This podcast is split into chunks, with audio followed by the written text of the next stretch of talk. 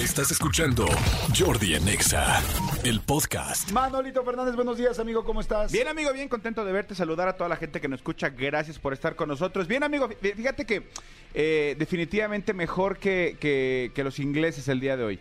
El día de ¿Qué ayer, pasó? El día de ayer jugó Inglaterra contra Hungría en un partido también de la Nation League, de la Nations League que están jugando allá y perdió 4-0. Es la derrota más grande que ha tenido Inglaterra en su historia en Inglaterra. Ok. Entonces todo el mundo lo está, este, los está vapuleando, todo el mundo está hablando pésimo del entrenador, están muy preocupados por lo que viene. Y entonces, cuando yo te digo que los ingleses perdieron 4-0, dices que México haya empatado 1-1 con Jamaica, pues dices, estamos del otro lado, Claro. está increíble, Fuera, por lo menos no perdimos 4-0.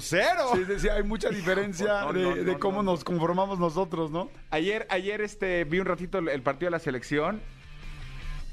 Qué cosa. O sea, hace rato platicábamos con Tony de la importancia de dormir.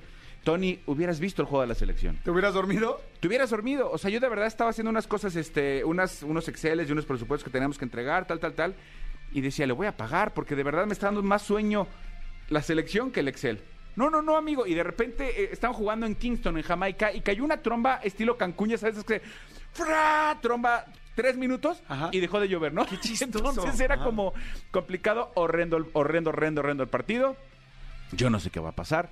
Lo único que me queda claro es que qué bueno que no vamos a gastar en ir a Qatar, amigo. Qué bueno, sí. Porque lo, lo que vamos a catar, no vamos a poder ni catar vino, Ni ni, catar, ver, ni ver fútbol, ni ver buen fútbol. Pero bueno, Oye, entonces 1-1 quedó. 1-1 quedó con Jamaica, exactamente. Todavía fuera horchata. Pero Jamaica, no manches. exactamente, y, y ni fría estaba. Oye, Oye. Eh, el día de ayer entrevistaron, fíjate que, bueno, no el día de ayer entrevistaron, salió este una entrevista, mi querido eh, Enrique Burak, tiene un, un blog un- en su canal de YouTube, junto con su hija, con Tania Burak, que ellos tienen un, eh, me imagino que se, creo que se llama Los Burak, no me acuerdo cómo se llaman, pero entrevistan, eh, entonces es muy padre porque por un lado está el papá, por un lado está la hija y los dos entrevistan a una persona.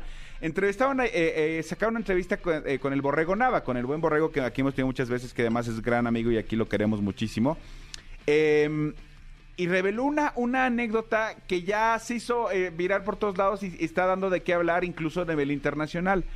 El Borrego Nava, por si ustedes no lo saben, como tú bien lo sabes, Que ahora lo he visto en todos lados, ¿eh? en todos lados, Está ¿no? en todos Y- los y- programas, y, el en LOL, del Día del Padre. aplauso de pie, lo que hizo el Borrego en LOL, aplausos de pie, la verdad. Pero bueno, el Borrego Nava desde muy chavito, su papá trabajaba en Televisa, y desde muy chavito, literal, desde los 14 y 15 años, el Borrego ya estaba en los foros haciendo lo que podía. Es súper, súper, súper chambeador el Borrego. El tema de, esta de los chistes, eso es algo que salió. Pero él desde muy chavito ha estado en muchos lugares este, co- eh, en, en Televisa desde... Trabajó desde los gafetes, trabajó de mensajero, trabajó de ejecutivo, ha, ha hecho muchas cosas en Televisa. Y entonces una de las anécdotas que contó fue que en el 86, en el Mundial del 86, él estaba pues, como voluntario chambeando también en parte de lo, de lo de la organización del mundial. Y en ese entonces estaba de, cho- de chofer, literal. Le, le to- le tocaba andar de chofer en, en, en, en, este. Sí, en las camionetas, En las camionetas, ayudando. exactamente. Con B de Burak se llama, gracias. Con B de. Burak, ajá. Este, andaba, andaba de chofer este con, con, con las camionetas. Y le tocó eh, estar de planta en Coapa. En Coapa, donde hoy entra en la América, ahí vivía, ahí vivió la selección argentina. Por eso te acuerdas aquella historia Sí. del, del jersey de, de- de Argentina que lo acabaron bordando de- en Coapa, todo el tipo que pasó, que no había, que lo compraron El en de Diego. Armando Maradona, ¿no? ¿Fue? Sí, sí, pero de la selección Sí. argentina lo compraron en Tepito porque no había este tal, o sea, y fue todo ahí un, un tema, pero bueno. Entonces cuenta que un día estaba él de, de guardia en Coapa y la gente que él llevaba y traía ya se habían ido. Y entonces él, siendo chavo, dijo, no me voy a mover de aquí, para que no me hagan ir a más lugares, pues no soy tonto, ¿no? No soy tonto. Exactamente. Dice que la única camioneta que quedaba ese día ya en Coapa era la de él. Ok. Y entonces dice que ya eran como las 8 de la noche y que de repente sale un jugador argentino y que le dice, llévame. Pues él no preguntó a dónde y, menos preguntó porque el que salió era Diego Armando Maradona. ¿Cómo crees? Y entonces, claro, dice, si sale Diego Armando Maradona y te dice, llévame, pues tú Lo lo, llevas, donde sea, ¿no? Porque además es tu chamba. Eso Claro. está- para eso estaba chambeando el borrego. Aunque no fuera tu chamba, lo llevas. Ah, ¿no? bueno, por supuesto. Yo, yo, yo voy y me voy sentado atrás con él. Este, la cosa es que lo llevó y cuenta el borrego que lo llevó. ¿A dónde crees? ¿A dónde? Al barbar.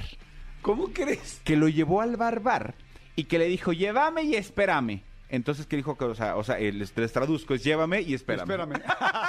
Sí, para entender Exactamente. Y entonces lo llevó al barbar y ahí estuvo. Entonces el borrego narra que Maradona, que lo, que lo, que lo dejó de regreso en, el, en, el- en la concentración de Argentina a las cuatro y media de la mañana, ¿no? Entonces, bueno, de- eh, le, le decían, bueno, pues, pues X, ¿no? Mucha gente, mucha gente lo hace, mucha tal, tal, tal, dijo el borrego, sí. Pero un día antes del debut mundialista, ¿cómo? Sí.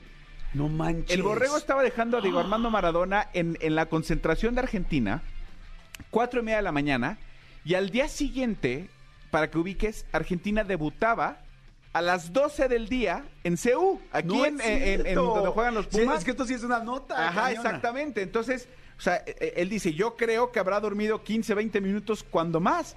Porque además el partido era a las 12 del día, con la altura de la Ciudad de México. ¿Y qué crees?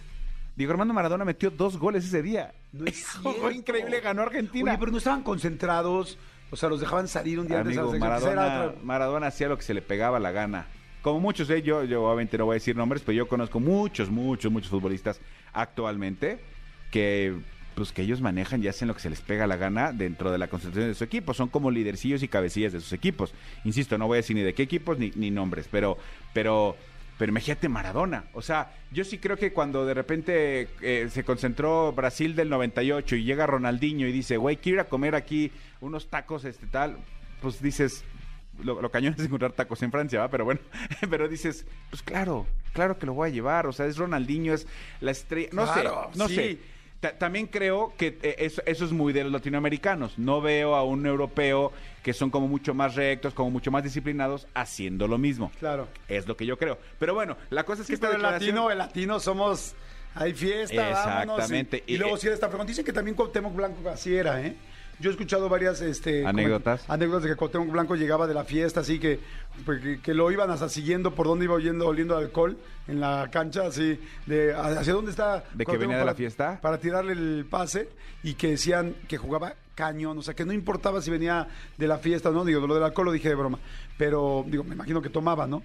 Pero, este, pero que llegaba de la fiesta desveladísimo así en vivo y que jugaba cañón. Alguna vez este eh, Antonio Mohamed, Tony Mohamed el turco, platicó este y, y- y dijo tal cual, dijo, quien me compruebe que sin salir de fiesta, sin tal, tal, tal, voy a jugar, mejor lo voy a hacer.